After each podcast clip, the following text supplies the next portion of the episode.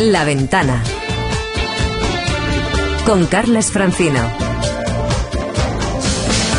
Cadena Ser.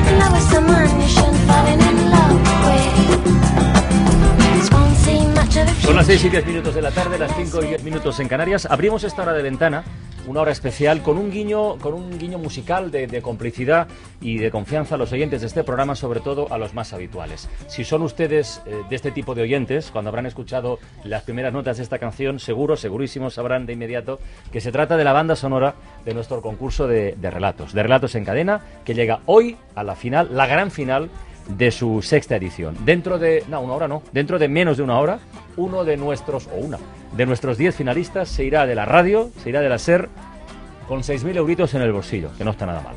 Optan a ello, por dar una descripción así un poco más concreta, tres administrativos, una documentalista, un informático en paro, una diseñadora gráfica, un arquitecto propietario de una tienda de camisetas, una funcionaria, un prejubilado de, de banca y un profesor de inglés que ejerce como monitor de, campamento de verano. Ellos son los autores de los 10 mejores microrelatos de esta temporada, los mejores entre los más de 22.000 que han participado en esta, en esta edición. Entre los protagonistas de esas historias, de esos textos, hay prácticamente de todo.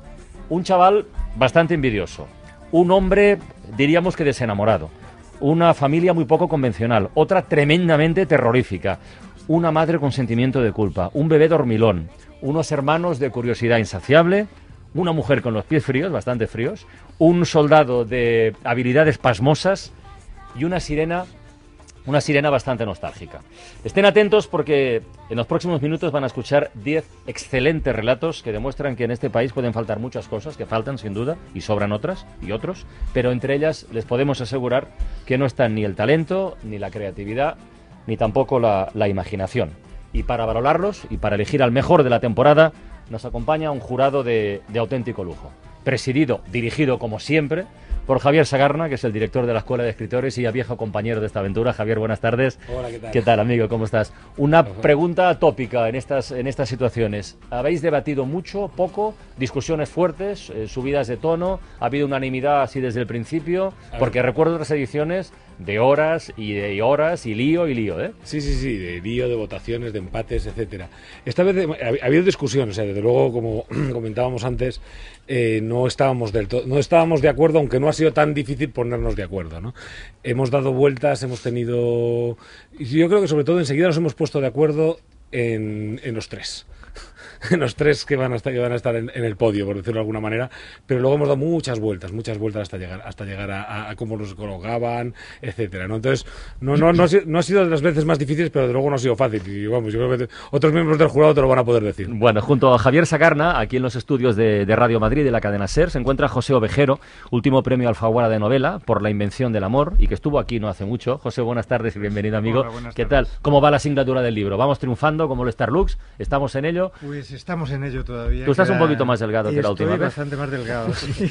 Espero que no dure mucho más porque si no... Pero eso es la promoción, es la ilusión, es ¿qué es exactamente? No, es, pasarte semanas yendo de un sitio a otro, viviendo en los aviones y en los hoteles y contestando entrevistas de la mañana a la noche que está muy bien, que es fabuloso para el libro, pero para alguien que no era gordo ya antes, pues supone empezar a desaparecer poco a poco. Bueno, y para rematarlo, además, te hemos enredado con el, con el jurado de este concurso de relatos en cadena. Eh, con toda sinceridad, eh, el nivel de los 10 finalistas, en una escala de 0 a 10. En una escala, oh, eso ya sí que ah, es amigo, ah, las preguntas hay que matemático. a ver. No, es que resulta muy difícil porque eh, yo de lo que me daba cuenta es que tampoco soy un gran lector de microrelatos y yo pensaba que en general eran peores los microrelatos. Cuando he leído por ahí, bueno, pues Entonces me he encontrado aquí como con 10 finalistas que no sabes muy bien de dónde salen, cómo son de profesionales o de poco. Claro. Y dices, pues están muy bien y hay varios que están muy bien, además. Eh, entonces me he quedado como muy gratamente sorprendido. Pero el, la puntuación no te la voy a dar. No, no, no, no, eso, eso está al final. Eh, en el capítulo de escritores consagrados, hoy no podía faltar ni muchísimo menos nuestro poeta y novelista de cabecera, que es Benjamín Prado, que vaya usted a saber por qué nos habla desde Soria. Está en los estudios de la cadena Ser en Soria. Benjamín, buenas tardes. Hola Carlas, ¿cómo estás? Vives y trabajas. Bueno, es que he venido a dar una charla aquí a la Fundación Duques de Soria, un ciclo muy bonito que hay que se llama Confesiones de autor. Tienes que contar por qué escribes y demás, de manera que se lo tendré que preguntar al público porque yo no tengo ni idea. No porque sabes- por leer no pagan, Pero- decía Fernando Sabater. ¿Tú no sabes aún a día de hoy por qué escribes? Bueno, yo creo que uno, uno, si- las cosas que sabes del todo por qué las haces o por qué te gustan son las que menos me han interesado siempre. Es mucho más bonito aquello que uno no sabe, no sabe muy bien por qué lo necesita tanto, pero, pero el caso es que lo necesita más que ninguna otra cosa. A mí me pasa eso con la escritura, ¿no? Muy bien, Benjamín, pues quédate ahí con nosotros, que vamos a saludar al, al integrante del jurado que nos falta y que es ni más ni menos que el ganador del concurso de la temporada anterior, que es Gabriel de Biurrún, que se encuentra en Radio Pamplona, que ganó con su relato titulado Montón y con los 6.000 euritos del premio hizo una cosa muy concreta. Se fue de vacaciones a Corfú, ¿eh? que es un lugar que aparecía en el, en el relato, y se marchó a Corfú. En el último año ha escrito un libro titulado Algunos animales malignos, que no ha publicado todavía. Un título fantástico para cómo está el país, ¿eh? Ese está muy bien. Y también ha aparecido en algunas antologías de microrelatos. Gabriel, buenas tardes. Hola Carlos, buenas ¿Qué tardes. tal, Gabriel? estás? Muy ¿Cómo estás, amigo? Muy bien. ¿Cómo pinta este verano, por cierto, después de la experiencia de Corfú? Pues mucho peor, claro. No tiene, nada, no tiene nada que ver. La verdad es que me iría mañana otra vez allá. Bueno, ¿estás animado? Sí, sí, mucho. Venga, pues encantado de tenerte aquí con nosotros. Un bueno, placer. vamos a presentar ya a nuestros finalistas. Esto va a tener dos partes. ¿eh? La primera es para que les conozcamos, eh, recordemos cómo son un poquito más. Y la segunda, después de la publicidad, que habrá una pausa así como medio dramática, daremos lectura a los relatos y habrá la votación, decisión del jurado, etcétera, etcétera. Veo caras de nervios. Veo caras de nervios menos una cara que no veo, que es la del finalista del mes de septiembre, que es Enrique Romero, que hoy nos habla desde los estudios de Radio Zaragoza. Enrique, buenas tardes. Buenas tardes. Enrique tiene 31 años, trabaja como administrativo contable en una empresa de, de logística, es melómano y futbolero, vive en pareja y está leyendo Un invierno en Lisboa de, de Muñoz Molina. ¿Y por qué no estás aquí en Madrid, hijo mío? Enrique. Pues porque, porque no he podido coger fiesta. Ah, o sea que no, o sea, Solamente me han dado la tarde o sea, libre. que no te han dado permiso, digamos. Sí. Eh, bueno, no. tampoco, tampoco pasa nada, ¿no? Si ganas el concurso, siempre podrás ir mañana tranquilamente, pisando como aquí no quiere la cosa, ¿eh? Con la cabeza un poquito más alta. Oye, por cierto, el, ¿sabes que tenía que ir ayer a Madrid, que al final no pude? Pues he ganado el concurso. Que digo yo que no estaría mal. No estaría mal, ¿no? No Pero estaría mal. Enrique, que tengas muchísima suerte, amigo. muchas que gracias. tengas mucha suerte, guapo. Venga, saludamos también a Miguel Ángel Flores, que es el ganador del mes de octubre. Miguel Ángel Flores tiene 46 años, es cordobés, vive en Sabadell desde niño y trabaja como administrativo en una empresa de catering para comedores escolares. Le apasiona el teatro, vamos, le apasiona tanto que de hecho en febrero se estrenó una de sus obras en el Alfil de Madrid titulada Anda que no te quiero. Miguel Ángel, buenas tardes, amigo, bienvenido. ¿Qué tal? ¿Cómo estás? Bien, nervioso. Oye, por cierto, ¿la obra de qué va? Eh, Perdona porque no la he visto. Pues la obra va de... Aquí tenemos a la actriz que podría hablar mejor casi, pero la obra va del amor y del desamor y de lo que duele amar y dejar de amar. ¿Tú ya, tienes. ¿Tú ya tienes claro por qué escribes? Al contrario que Benjamín Prado que dice que aún no lo sabe. No, pero tampoco lo- me lo pregunto, ¿eh? O sea, yo escribo y tampoco le busco un motivo. Porque ¿no? surge y punto, ¿no? Sí, es que tampoco... No pierdo el tiempo en eso, me pongo a escribir y ya está. Oye, y como escritor teatral, eh, perdona, eh, a lo mejor es que estoy ahí muy fijado en el tema. ¿Lo de Bárcenas que sería un drama o un sainete?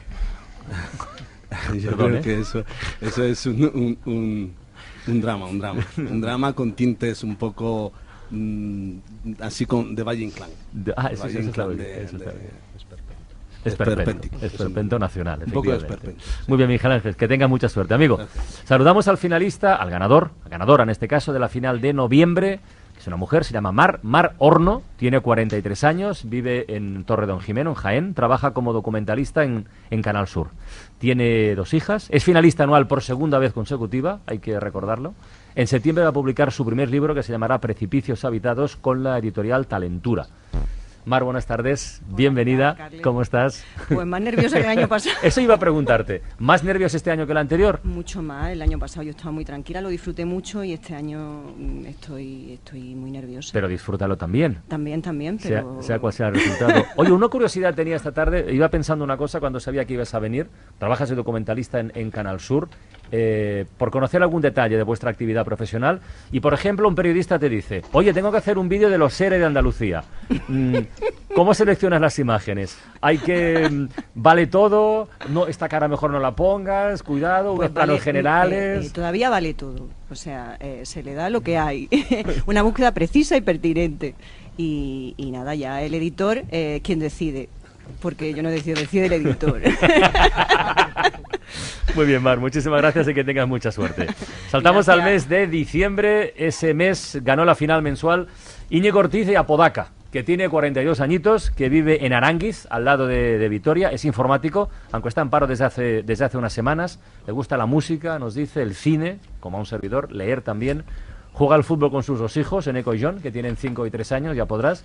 Eh, pronto nacerá su tercer hijo, que será una niña, que se llamará, ¿cómo se llamará? Yune. Yune, se va a llamar Yune. Y considera que ser padre es lo mejor de su vida, eh, apreciación que, que suscribimos. Íñigo, buenas tardes. León, buenas tardes. buenas tardes. Bienvenido, ¿qué tal? Oye, em, ¿cómo es lo de estar en el paro? Pues es duro, porque le, le das muchas vueltas a la cabeza. Al final, la gente que no pasa por eso no, no, no te entiende, ¿no? O sea, tú... eh, la situación normal es levantarte a la mañana, ir a trabajar y, y, bueno, llevar un sueldo a casa. Y cuando no lo haces, pues realmente, pues, pues al final empiezas a comerte la cabeza y eso te genera pues muchos problemas. ¿Es la primera vez que te encuentras en esta tesitura?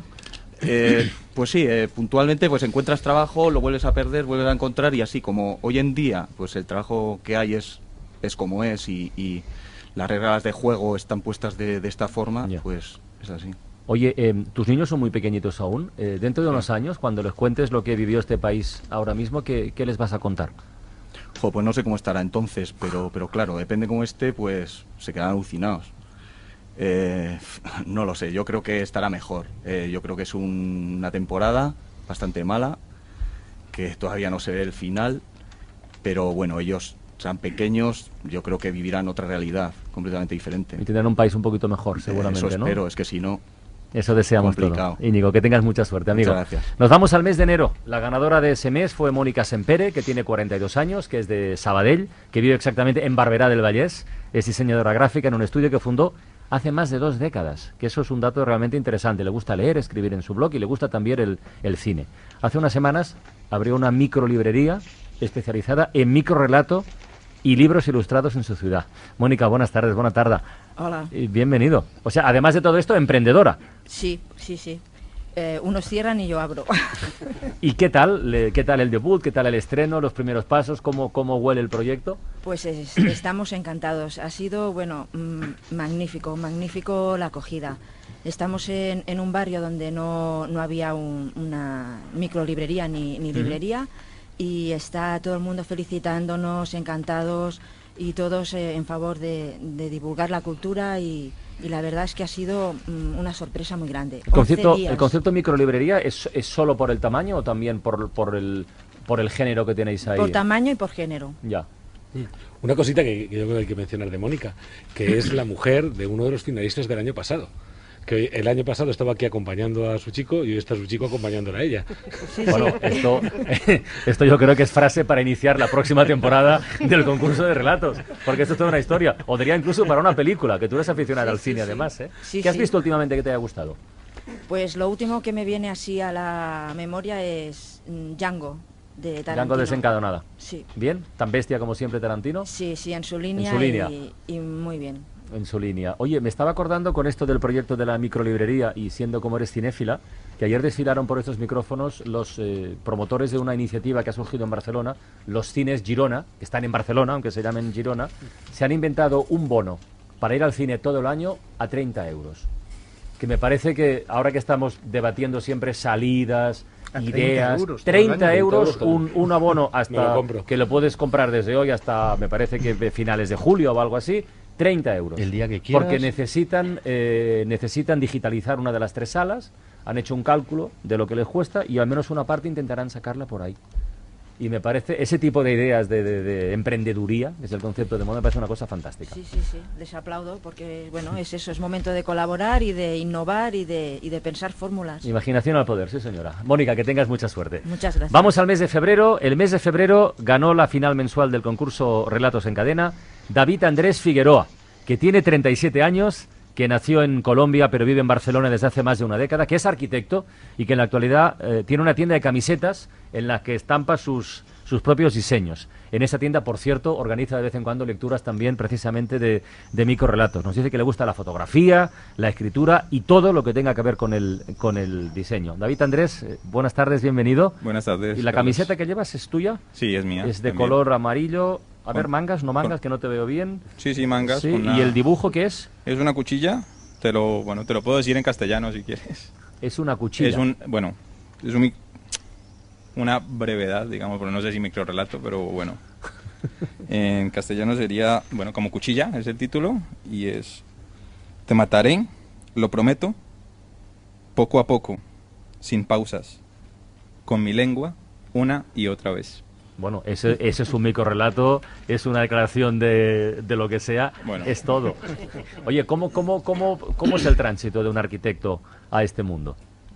Pues ¿Por necesidad, fácil. por azar, por casualidad? Bueno, por... por, por necesidad, por, por prácticamente por la crisis, pero es algo que se viene gestando desde, desde hace mucho tiempo también y, y es fácil porque por bueno por el diseño siempre me ha apasionado, siempre me ha gustado el diseño y, y bueno plasmarlo ¿Hace en este momento en camisetas. ¿Hace, pues, ¿Hace cuánto tiempo que estás con, con este proyecto de las con el proyecto, bueno, la tienda abrió, abrió el año pasado, el 9 de junio. O sea que un año y un mes. ¿Y va bien? ¿Funciona? Va. ¿Nos ganamos la vida? ¿Va? ¿Vamos Va. subsistiendo? ¿Pagamos Duro- gastos? Duro, duro, pero va. O sea Muy que- bien. Muy bien, porque Con- tengas con mucha suerte, amigo. Venga, mucha suerte, Gracias. compañero. Nos vamos al mes de marzo. El mes de marzo, la ganadora fue Yolanda, Yolanda Nava, que tiene 47 años, que vive en León, que es administrativa. Dice que le gusta compartir el tiempo con su marido y su hijo. Y también leer, escribir, dibujar, aunque este último nos comenta que hace bastante tiempo que no lo practica, no nos dirá por qué. Está leyendo actualmente eh, Riña de Gatos, de Eduardo Mendoza, y también una antología poética de Victoriano Kremer. Benjamín, ¿te gustará esto? Una, una Sí. finalista que le- le- lectora de poesía también, ¿no? Desde luego, desde luego. Además, Victoriano Kremer es un poeta muy, muy estimable. Yolanda, buenas tardes. Hola, buenas ¿Qué tardes, tal? Carles. Bienvenida. ¿Por qué hace tiempo que no dibujas? Porque esto nos lo has destacado y querría saber el, el Verás, motivo. eh, yo en esa faceta no, la verdad, no, la parte creativa como que se me quedaba muy corta. Eh, se me da bien dibujar lo que es copiar, ¿sabes? Un formato, pero a la hora de crear me veía más limitada. Eh, me siento me- más realizada, más eh, disfruto más con la escritura. Oye, por cierto, ¿qué Mendoza te gusta más? ¿El de el del laberinto de las aceitunas, del misterio de la cripta embrujada o el de la ciudad de los prodigios? El de la ciudad de los prodigios. Yo se me notaba mejor en la inflexión de voz. Pero bueno, era no, porque es que no es verdad, no Benjamín, que decir que hay, hay- hay escritores con registros muy muy variados y eh, a mí Eduardo Mendoza me gusta siempre, así de entrada, ¿no? Sí. Pero ojo, es que la ciudad de los prodigios Sí, es- además, los es- escritores siempre es son menos variados de lo, que, de lo que ellos mismos creen, ¿no? Yo no conozco ninguno que no te diga, es que esta novela mía es que es muy distinta. Luego a la primera línea dice, no, es tuya. Yolanda, que tengas mucha suerte. Muchas gracias. Venga, nos vamos al mes de abril. Aranza Portavales ganó ese mes la final mensual, tiene 40 años, es de Donosti, aunque vive en un pueblecito gallego llamado Teo, desde hace exactamente 28 años. Es funcionaria del Cuerpo Superior de Finanzas de Hacienda en la Junta de, de Galicia. Tiene dos hijas, Joana e Isabela, de 9 y 7 años de edad. Le apasiona pasar tiempo con ellas, lógicamente, y con su pareja. Le gusta el senderismo, el cine también. Tenemos finalistas cinéfilos y cinéfilas. Le gusta viajar. De hecho, su último viaje ha sido una escapada familiar a París. Tiene un blog y está leyendo, está leyendo La ciudad de los prodigios, de Eduardo Mendoza. Arancha, buenas tardes. buenas tardes, Arancha León. ¿Qué tal? ¿Cómo estás, Arancha? No estaba preparado esto, ¿eh? ni, ni muchísimo menos. ¿eh? Yo creo que hoy sería el país de los prodigios. Yo creo que si Eduardo Mendoza se le entraran ganas y tal, ¿verdad? Hacer un retrato no, no de aquella Barcelona, sino de, de esta España de hoy, de los, bueno, de los prodigios, de lo que sea, yo creo que no estaría, Esta que no España, estaría esta. España da para eso, pero yo también estoy con el concursante que he dicho antes, yo estoy- y también para Valle Inclán. Eh, Lo que haría Valle Inclán con esto sería estupendo. Arancha, Hacienda somos todos, ¿de verdad, sí o no? Bueno, lo intentamos desde Hacienda. De todas formas, yo, yo siempre he estado en el lado del control del gasto público, que es otra vertiente. Siempre he sido interventora. Ah, así que, Pues tampoco está mal. eh, estaba por hacerte una entrevista ya directamente, de a ver qué se ha encontrado en Galicia en los últimos años. bueno, pues aquí estamos velando por la legalidad Los interventores ahora estamos tan de moda y, y se hace lo que se puede. Oye, ¿encontráis colaboración en vuestro trabajo? Sinceramente. Sí, yo- ¿Encontráis colaboración? Sí, sí, quiero decir. Yo creo que, que el gestor cada vez más es consciente de que tiene que pasar unos filtros y nos ve eh, como una ayuda para, para pasar esos filtros. Yo sí que lo percibo y percibo ese cambio de mentalidad y, y de verdad creo que es real. Pues lo celebramos. Ojalá cunda y lo notemos en el tiempo. Muchas gracias, mucha suerte, Arancha. Finalista de mayo, Rafael Olivares, tiene 61 años, vive en San Juan de Alicante, es prejubilado de banca, está casado, tiene dos hijos, es muy deportista. Vamos, es tan deportista que ha corrido 57 maratones, lo cual le sitúa en la categoría de Forrest Gump ya directamente. O sea, 57 maratones ya son palabras mayores. Está leyendo un libro de microrelatos y el último judío de Noah Gordon, que sería lo contrario del microrelato. Es como si a Ken Follett dice que es un microrelato. Yo creo que te tira los papeles a, a la cara. Rafael, buenas tardes, amigo. Hola, bienvenido. tardes. ¿Qué tal? Gracias. ¿Cómo va eso? Muy bien, gracias. ¿Qué tal lo del último judío? Eh, voy por la mitad y, y bueno, interesante. Eh, cuando descubro un, un autor que me gusta, busco otras obras de él y bueno, de, de Noah Gordon ya llevo seis o siete Pero libros. qué, pero qué distinto de lo que escribís vosotros, ¿verdad? Es- Sí, pero eh, siempre aprendes de El todo otro, lo día que estuvo, lees. el otro día estuvo aquí el Defonso Falcones y decía, una novela histórica, menos de 700 páginas, no, no, tiene, ha de tener su tamaño. Por menos no se sienta. ha, de tener, ha de tener- ha de tener su dimensión. Oye, Rafael, eh, ¿echas de menos lo del... ¿Cuántos años llevas prejubilado? Dos años, Dos acabo de años. hacer. Eh, sí. eh, bueno, te, te- yo que te marchaste en buen momento, pero en fin, eso es una opinión personal. ¿Echas de menos el, el trabajo en la banca? Eh, ¿Te duele algo de lo que pasa, de lo que ocurre alrededor del negocio de la banca? Bueno, echar de menos desde hace dos años en absoluto. Eh, vivirlo, sí, porque to- todavía tengo amigos, compañeros que están en activo y la situación que están pasando ahora mismo no tiene nada que ver con la que hemos vivido los veteranos de, de la Bueno, banca. pues, pues disfruta de la tuya, que tengas hoy mucha suerte. Estaba Y- pensando, Carla, que, que- que para un autor de, de bestsellers de esos tan grandes, el más allá estaría compuesto de paraíso, purgatorio y microrelato. Pues sí, señor. Venga, vamos al finalista de junio, que ya es el que cierra la temporada, que es Ignacio Rubio, que tiene 31 años, que vive en Moral Zarzal, que es profesor de inglés y trabaja como monitor en un campamento de verano. Es su segunda final anual consecutiva. Su mayor afición es bailar danzas del mundo. Em, Ignacio, buenas tardes y bienvenido. tardes, amigo. Carles. ¿La danza más sensual del mundo cuál sería? Eh, ahora mismo te diría que la mazurca, que además es la, La es la música, es la música que acompaña a mi microrelato. ¿Y la más difícil? Esa que dices, intenta bailar esto, y dices, no puedo, no puedo. Es ¿Cuál que no, no la bailo. La más difícil es de las que yo bailo o de las que... El otro día estuve viendo danzas polinesias y que mueven cosas que yo no, no sabía ni que teníamos. Ignacio, que tengas mucha suerte, amigo. Muchas gracias. Bueno, ya eh, conocen un poquito más con detalle a los 10 finalistas del concurso Relatos en Cadena. Vamos a poner unos minutitos de publicidad, tampoco muchos. Luego leemos y votamos. A por ello. La ventana. Cadena Ser.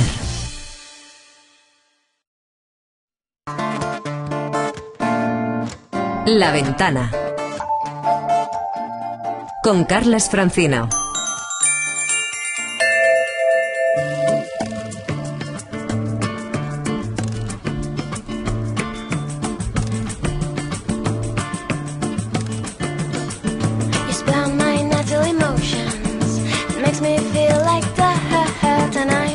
Son las 6 y 35 minutos de la tarde, las 5 y 35 minutos en Canarias. Estamos en el tiempo de la gran final del concurso Relatos en Cadena. Llega el momento de la votación, así que vamos a dar lectura a los 10 relatos finalistas y después elegimos al ganador. Empezamos por el mes de septiembre. El relato de Enrique Romero se titula El Chulito.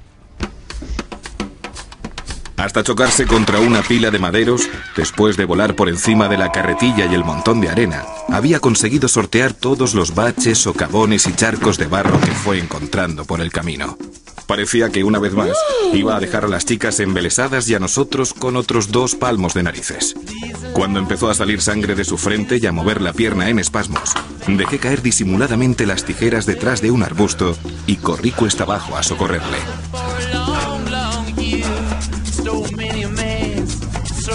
Benjamín, comentario, te toca. Bueno, creo que hay un proverbio árabe, un proverbio árabe que dice que cuando un león te enseña los dientes, no pienses que te sonríe. Bueno, pues cuando te luces con las chicas, no pienses que los chicos te vayan a hacer otra cosa que correr hacia ti después de haber usado las tijeras. No está mal. Nos vamos con el finalista de octubre, con Miguel Ángel Flores. Su relato se titula La explicación. Con esa exactitud tan característica de la ciencia, lo que no flota se hunde sin remedio. Lo que no vuela cae al suelo. La energía, pura o no, nunca se destruye, pero sí se transforma. Y mucho. Y se convierte en otra cosa. Y aunque la recta tiene una dirección, no olvidemos que también posee dos sentidos, de ida y de vuelta. Todo lo que sube, baja. Lo que entra, sale. Y lo infinito solo está en el cielo. Solo, por inercia, todo se mueve o reposa. Y la inercia, créeme, es lo peor. Vamos, para que me entiendas, que he dejado de quererte, de corazón y científicamente. José. Bueno, pues es una manera muy peculiar de dejar a, Pero muy tu pareja. Pero a mí me, me ha gustado bastante esta construcción tan precisa y que parece tan científica para luego llevar algo que, bueno, que, que es otra cosa, no solo científica, sino también de corazón. Muy bien, pasamos al mes de noviembre. Vamos a dar lectura al relato de Marorno, que se impuso en ese mes y que se titula Locura familiar.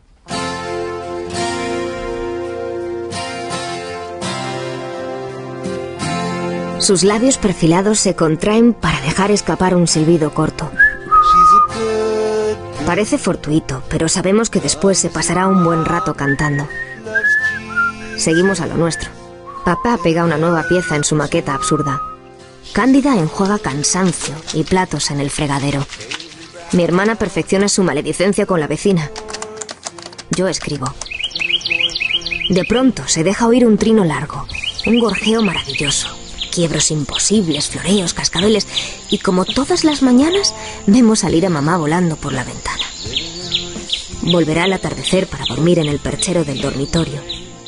Yo quería internarla, pero papá fue categórico. ¿Acaso no quieres ser tu poeta? Déjala a ella que sea pájaro.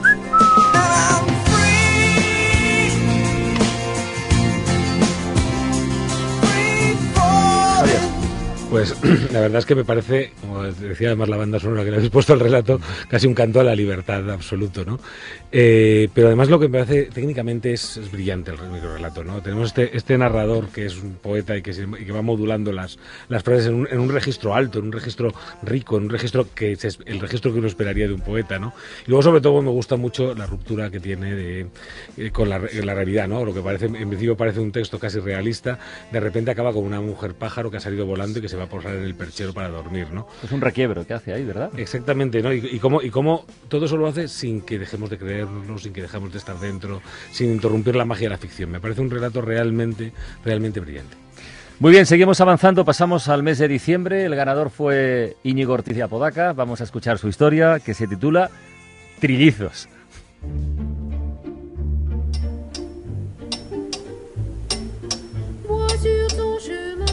No, claro que no queremos pensarlo demasiado, ni tampoco llevarle la contraria a nadie. Pero si papá ha dicho que nunca va a volver y mamá que está en el cielo, ¿qué hace ahí fuera Lucas arañando la ventana? Bueno, el comentario a este microrelato lo va a poner el ganador del, del concurso de la temporada anterior, que recordamos es Gabriel de Biurrún, que está escuchándonos en Radio Pamplona. Gabriel, ¿qué te parece? A ver. Sí, pues a mí me ha parecido un, un microrelato muy valiente. Pero micro, micro además, ¿eh? Un micro, micro y, y valiente porque en, en- en una única frase de, de tres líneas dibuja toda la historia, que es una historia en la voz de un hermano que le habla al otro y que, y que remata la historia con ese giro final y que, y que ese giro final a la vez es, la, es una imagen impactante, ¿no? La- uno se lleva a casa la imagen de, de un niño arañando la ventana. Muy bien, pues pasamos de diciembre a, enero. Ahora vamos a escuchar el relato de Mónica Sempere, que se titula Benefactores.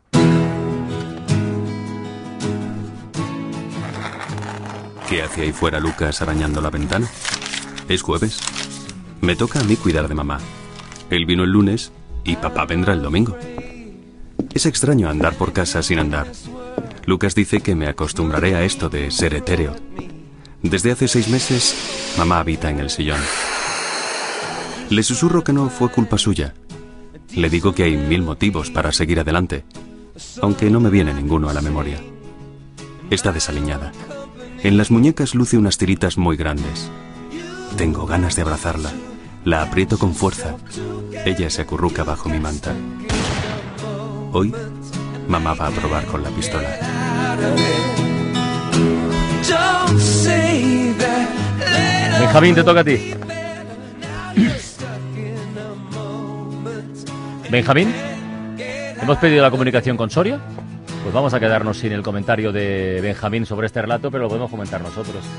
Yo creo que es una historia, la de, la de Mónica, realmente espectacular. Además, como hay que recordar a los oyentes... ¿Ahora me oyes? Ahora Sí. te he escuchado perfectamente. Sí. Venga, Benjamín, pues ya No, hablas tú. Ya. Estaba diciendo que es un relato muy inquietante en el que uno cuenta al menos tres muertos, eh, en el que parece que una mujer ha debido cometer algún Sí. fallo horrible, eh, aunque lo- uno de los fantasmas le diga que no fue culpa suya. Es verdad que además es un fantasma que tiene la capacidad de adivinar el futuro. La frase final es un, es un redondeo estupendo del, del cuento, ¿no? Hoy mamá va a probar con la pistola. Me ha gustado mucho, es muy inquietante.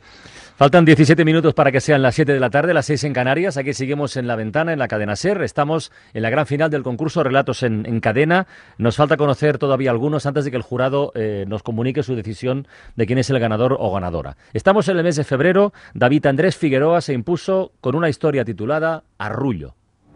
It's you, it's you, it's all for you. Everything I do. Lleva horas durmiendo en su cunita como un ángel. Debe ser que lo arrulla el leve crujir de la viga de la que cuelga su padre.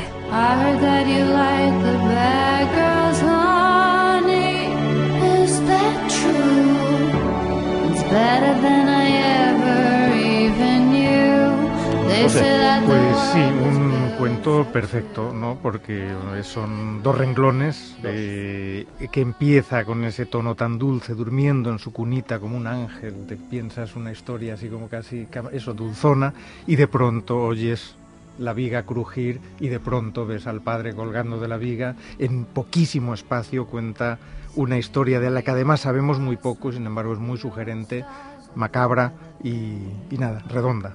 Este es el, lo comentamos en su día con Javier, es modelo, el modelo puñetazo en el estómago. Estás desprevenido y de repente, ¡pam! Hay algo que, que te golpea.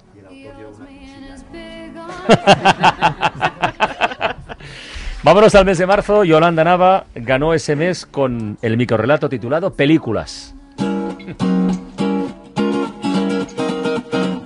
Solo a las niñas guapas y a los hermanos que se las presentaban les era permitido el acceso. Mi hermana y yo siempre nos quedábamos fuera pegados a la pared a la caza de algún sonido. Si escuchábamos un disparo, nuestra imaginación nos sumergía en una del oeste. Si era música, nos dejábamos arrastrar por románticos salones. Cuando salían, les mirábamos ansiosos. Ellos pasaban a nuestro lado sin mirarnos. Sus hermanas tenían la falda arrugada, el escote suelto y restos de lágrimas en las mejillas.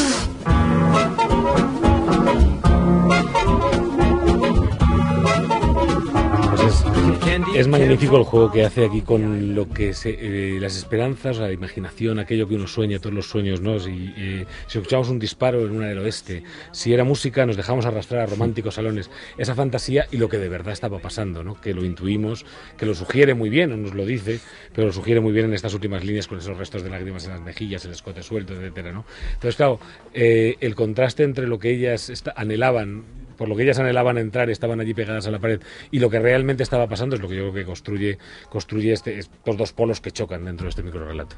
Bueno, nos quedan tres ¿eh? para conocer ya eh, las diez propuestas finalistas de este concurso Relatos en Cadena. Vamos con la ganadora del mes de abril, con Arancha Portavales, y su historia titulada El Mentalista. You've done it all. You've Que se arrime un poco más al borde de la cama significará algo. Quizá ya no soporta mi contacto. Hoy solo me ha besado cuando salió por la mañana. Un breve roce en la mejilla. Y ese beso no cuenta. Me lo da todos los días. La semana pasada olvidó mi santo. Por primera vez en 12 años. Esta semana solo ha venido dos días a comer. El sábado no me acompañará a casa de mis padres. La semana que viene... Julia, para allá. Solo tienes los pies fríos. Y tú para de leerme la mente, maleducado. Está bien, que te surja una sonrisa. Gabriel, a ver, comentario. Esta es una historia divertida, Sí. ¿no? En la que en la que el título es muy importante, como pasa mucho en los microrelatos, y en la que y en la que uno va, va recorriendo el camino pensando en, en- en lo importante que es hablar y que precisamente lo, lo que habla el micro es que, que no es necesario hablar, ¿no? Porque el, el marido es mentalista y ya sabe todo lo que ella piensa. Además, los títulos que decimos siempre, Javier, ¿verdad? Que también indican, que dan, que, que dan pistas, que te ponen en el, en el camino. En este caso es, en fin, absolutamente. Es un traje a medida. Es un traje. Tiene que tener que ver con el cuento, tiene que dar algo, pero al mismo tiempo no puede destriparlo, pero al mismo tiempo no puede explicarlo. Es todo un arte de dar con el título exacto. En el periodismo también, ¿eh? En el, en el periodismo titular también es un arte. Bueno, nos faltan dos. Venga, el finalista de mayo, el ganador, Rafael Olivares, y su historia que comentará Benjamín Prado, se titula Necesita mejorar.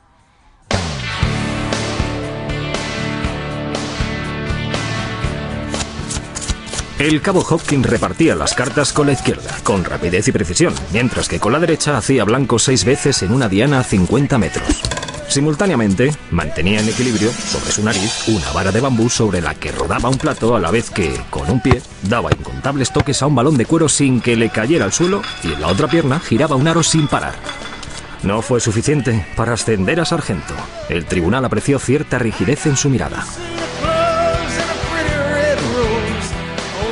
Benja. Bueno, yo creo que es un microrelato de gran actualidad en estos tiempos en los que nos acosan el pluriempleo y los concursos, ¿no? Hay un chiste de Forges muy parecido estos días en el país. Sí, el pluriempleo, fíjate la, canti- la cantidad de cosas que hay que hacer para intentar ser sargento, no ni siquiera general, sino sargento.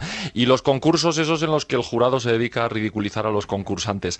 Yo creo que el cuento habla de la mala pareja que hacen el perfeccionismo y la autocrítica y tiene un punto que a mí me, me inquieta y me gusta mucho, que es pensar si a lo mejor él mismo es el jurado, ¿no? Todos esos personajes que es, a lo mejor son los que al El final autor le se ríe. abajo. Sí, sí. Muy bien, Benjamín. Vamos con el último. Nos falta conocer el relato que ganó el, este pasado mes de junio, que firmaba Ignacio Rubio y que se titula Nostalgia. Ordenaron colocarle una venda en los ojos para que dejase de llorar anémonas y cangrejos. Desde entonces, cuando nadie puede verla, la sirena cautiva vomita pulpos de siete patas en la taza del váter.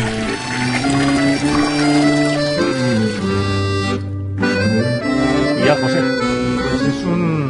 Micro, micro también, eh, muy breve, el que descoloca un poquito al lector, parece algo así como muy poético, con tantas anémonas y la sirena, pero si te fijas, llorar anémonas y cangrejos es algo realmente violento. Y doloroso. Y luego que la sirena vomite pulpos de siete patas en la taza del váter, es decir, esa poesía del que, que promete al final se vuelve tremendamente prosaico y, y no sabíamos, estábamos discutiendo si era una manera de presentar la bulimia o si nos quedamos únicamente con la sirena, pero a cualquiera de los dos niveles funciona perfectamente el relato y está muy, muy conseguido. Bueno, pues ya conocemos o ya hemos repasado los 10 relatos finalistas y simplemente nada, por cultivar un poquito más los nervios de nuestros invitados esta tarde, vamos a hacer un poquito más de comentario de texto. A mí me ha llamado la atención que en esta edición eh, Javier y Germán, que vosotros sois los que además seguramente durante todo el año más y más textos pasan por vuestras manos y tenéis que leer, decidir, jerarquizar, etcétera,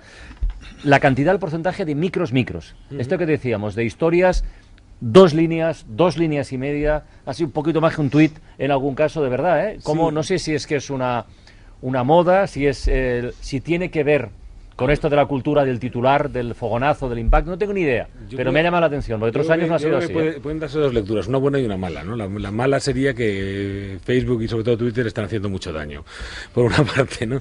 Y que, y que en realidad pues nos mm, efectivamente se, se está generando una cierta cultura del titular, de, de, de, vale, venga, lo inmediato, pero parece que podría faltar algo más y tal, ¿no? Y la otra, la buena, la lectura buena, que yo creo que también está, yo creo que están las dos realmente, ¿no? Pero la buena es que yo creo que también está calando la cultura del microrrelato. ¿Y por qué Y le hay- echas a Twitter la culpa del crimen que cometió Monterroso? Porque la culpa de todo la tiene También, Monterroso. también. Evidentemente, o sea, desde que el- eh, cuando Sí, despertó señor. el dinosaurio aún estaba ahí, ha creado una escuela tan Dichoso grande que- que, ni- que Sí, ni, señor. que ni- es el, fa- el famoso dinosaurio, Sí, pero sí. Ni, ni Cortázar con Rayuela, ¿no? Y yo creo que ha costado mucho eh, soltarse, y estos algunos de estos relatos son muy buen ejemplo de ello, soltarle de esa influencia eh, perversa de un relato extraordinario, como era sin duda el de Monterroso. Yo creo, yo estoy, estoy con Javier en que, en que va calando la cultura del microrelato. Gabriel, que, que es un microrelatista excelente, tendrá algo que decir al respecto. Yo creo que eh, a, los, a los microrelatistas militantes le gusta mucho que sea el lector siempre el que tenga que construir el sentido. Y entonces, en este tipo de, en este tipo de micros, de los militantes, digamos, eh, suelen apostar mucho por eso, ¿no? Gabriel, tú que cultivas más. Sí, bueno, sí, no. eh, un- una de las cosas fundamentales de las que, las que se citan cuando, cuando se habla de los decálogos y de las normas teóricas o, o- o cosas importantes en el microrelato es la, la narratividad, ¿no? Que, que cuente una historia. Y entonces igual lo que yo escribo no son microrelatos, porque prefiero, prefiero dibujar escenas, prefiero dibujar cosas sin principio ni final para que Igual no tanto para que el lector lo disfrute, sino porque yo lo disfruto así, ¿no? Que luego el, que luego el lector lo disfrute distinto eh, es, es secundario en, en cierto modo. De todas formas, ¿os acordáis hace seis temporadas, cuando esta aventura empezó casi como pidiendo perdón, tocando la puerta así con, con timidez? Incluso recuerdo que en alguna conversación decíamos, bueno, el relato, el microrelato es un poco el hermano menor. Alguien dice que es el hermano menor. Sí. Porque ese debate afortunadamente está superado. Está completamente superado. Estamos hablando de literatura y punto, ¿no? Está plenamente consolidado como, como un género, está plenamente consolidado además yo creo como un género diferenciado del relato muy breve, que es otro género, yo creo que, hay características distintas y yo creo que, que- que eso es lo que quizás también justifica este- este- esta tendencia a, a que ya no sea un problema las 100 palabras. Yo recuerdo que hace seis años cuando tú dices, la gente decía 100 palabras, Dios mío, y, y, y- y- y teníamos que andar con mucho cuidado porque te descuidas se te colaba uno de 107. Mm, y, es verdad, es verdad, ahora este y ahora, ahora el- eh, tú los ves y dices 37, o sea, van sobradísimos. ¿sabes? Y yo creo que, que está calando precisamente por eso, porque se está comprendiendo cuál es la esencia de este género del micro. También yo creo que se ha acercado mucho a la, a la narración. El relato, el microrelato al principio yo creo que estaba casi más cerca del aforismo, por lo tanto más cerca de la, de la poesía, por, por- seguramente por la influencia también de aquel Mm. famosísimo de Monterroso. Y estos relatos, por ejemplo, es verdad que ya están menos cerca del aforismo que del relato corto, eh, normal, digamos, ¿no? El relato corto de tamaño normal. Son mucho más narrativos. Bueno, voy a hacer una cosa. No voy a sugerir más temas de conversación porque me están taladrando con la mirada. Los nueve finalistas que tengo aquí, me imagino que Enrique Romero en Zaragoza está diciendo, ¿y este? ¿Y este? ¿De qué habla ahora? De microrelatos. No, yo Así- estoy- yo estoy aquí muy bien, ¿eh? Así que vamos ya. Eh, Germán Solís ha hecho las veces de secretario de este, de este jurado que ha tenido la, la amabilidad de, de presidir José Ovejero. Y por lo tanto vamos con el tercero, el segundo y el primero. Exactamente. ¿Eh? Pues, Cuenta atrás. 32 semanas después y 22.378 microrelatos después, todo esto destilado, lo que nos queda es que el tercer clasificado de la sexta edición del concurso Relatos en Cadena es el microcuento titulado Locura Familiar, presentado a concurso por Mar Horno. Se aplaude, ¿no? Se aplaude. Se aplaude. Mar, habrá que repetir el próximo año. Pues sí, aquí voy a estar hasta que aprenda. Está muy bien, felicidades. Estás en el muy podio. cerca. Felicidades. Y el segundo clasificado es el microcuento titulado Arrullo, presentado a concurso por David Andrés Figueroa Martínez.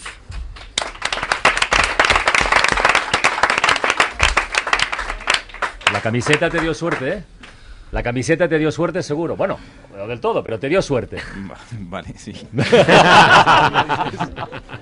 Felicidades. Es más que un, que un honroso puesto.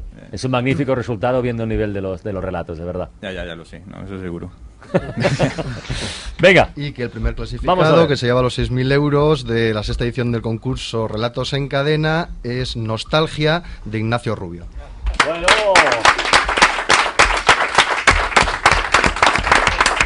Bueno, momento de emoción, aplausos, deportividad. Ignacio Rubio también eh, repetidor, ya que es profesor en esto de llegar a una, a una final de temporada del concurso Relatos en Cadena. Se lleva el gato al agua, bueno, el gato sí, el gato, el agua y los 6.000 euros de premio, así que felicidades por todo. De el, el pulpo de siete patas. Eh, no, no me lo creo, estoy todavía en shock, así que no sé, es increíble, es lo más grande que me ha pasado a nivel de escritura en mi vida, así que ahora mismo estoy sin palabras. Te lo mereces por haber sido capaz de acabar un relato tan poético con la palabra váter, que tiene un gran premio. Gracias, gracias. ¿Alguna vez gracias. habías imaginado que las sirenas, los pulpos o, en fin, o la fauna marina en general pudieran llevarte por estos caminos? Pues no, pero tendré que ir a Copenhague a visitar la sirenita de Andersen para, para rendirle pleitesía allí. Bueno, O irte a un restaurante gallego a comer Ah, pulpo. También.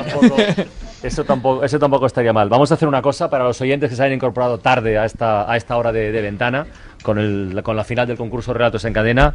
Eh, lo ha ganado Ignacio Rubio. Felicidades, están aquí los otros finalistas, otros y otras dándole la enhorabuena. Ahí, ahí, ahí, ahí, ahí, sí señor. Como en el Mundial, como la Copa Confederación. Yo le felicito también, eh, desde aquí. Vamos a dar lectura otra vez al relato. Venga, que así lo recuperamos. Ordenaron colocarle una venda en los ojos para que dejase de llorar anémonas y cangrejos. Desde entonces, cuando nadie puede verla, la sirena cautiva vomita pulpos de siete patas en la taza del váter.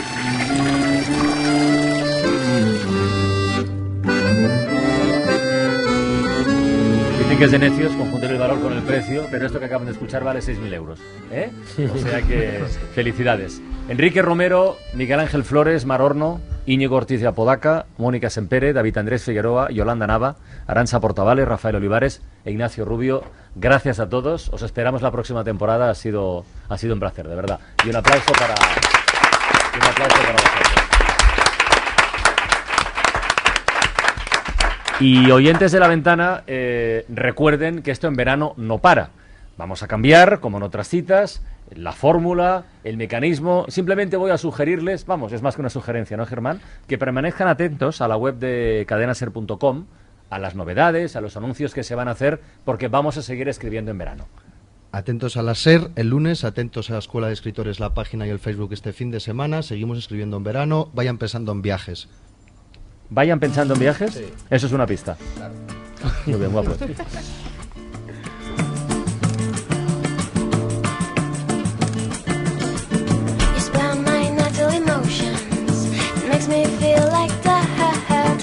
and I'm El viaje sería un guiño seguramente a Gabriel de Biurrun, que nos ha acompañado hoy como jurado desde, desde Radio Pamplona. Gabriel, muchísimas gracias, amigo. Gracias a vosotros. Y un abrazo, que tengas unas felices vacaciones, que te vaya todo muy bien. Igualmente. Benjamín Prado, que disfrutes tu estancia en Soria. Un abrazo para todos. Ha Pero la conferencia ya este- fue o tiene que ser todavía. No, la conferencia va a ser dentro de un rato, pero he, apre- he aprendido tantas cosas leyendo los microrelatos que me ha, dado, me ha dado pie a hablar de muchas cosas, de verdad lo digo.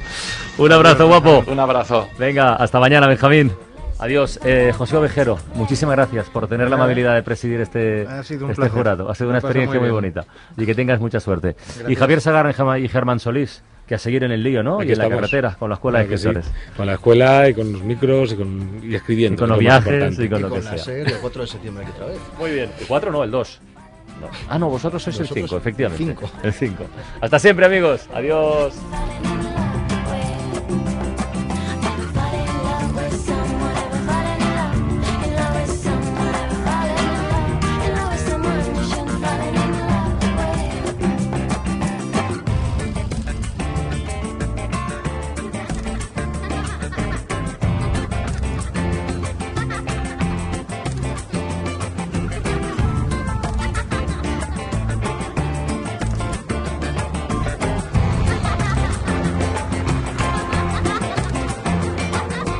La ventana con Carlas Francino.